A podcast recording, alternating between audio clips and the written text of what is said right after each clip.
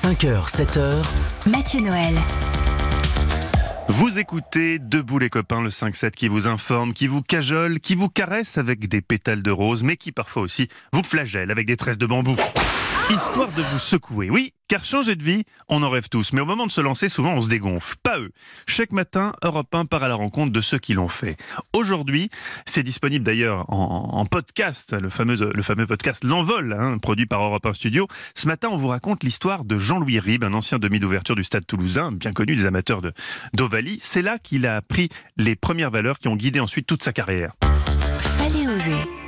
Quand on vous met un ballon dans les doigts, chose que je n'avais pas eu jusqu'à l'âge de 11 ans, et comme m'a dit, avec le ballon, il faut que tu passes la ligne là-bas, et quand t'as passé la ligne, t'as marqué, et qu'entre-temps, t'as droit de plaquer les autres. Je me suis dit, ça, c'est pas un sport, ça, c'est un jeu, c'est un truc euh, incroyable.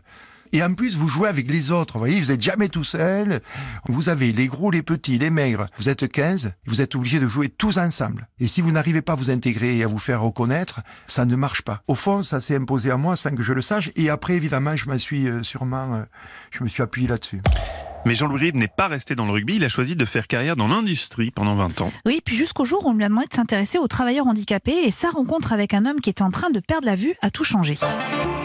Il avait connu une vie professionnelle euh, très très chaotique et il avait été blackboulé euh, en permanence en lui disant oui tu vas y arriver, on va t'intégrer mais euh, ça n'allait jamais au bout. Et j'ai ressenti quelqu'un en face de moi qui était exactement comme moi. Il voulait prendre sa place dans cette société qui ne voulait pas de lui. Et vous avez là un sentiment d'injustice qui s'empare de vous. Et je suis sorti de là en colère, si vous voulez. Voilà, je me suis dit, c'est pas bien de faire ça. C'est bien d'en parler et c'est pas bien de rien faire. Et Jean-Louis Ribes a créé sa propre entreprise, une entreprise adaptée qui emploie aujourd'hui 1000 personnes, en majorité des personnes handicapées. Et alors pour découvrir toute son histoire, ben c'est facile. hein. Vous pouvez vous abonner à L'Envol, c'est sur Apple Podcast par exemple. Et un nouvel épisode est disponible tous les lundis.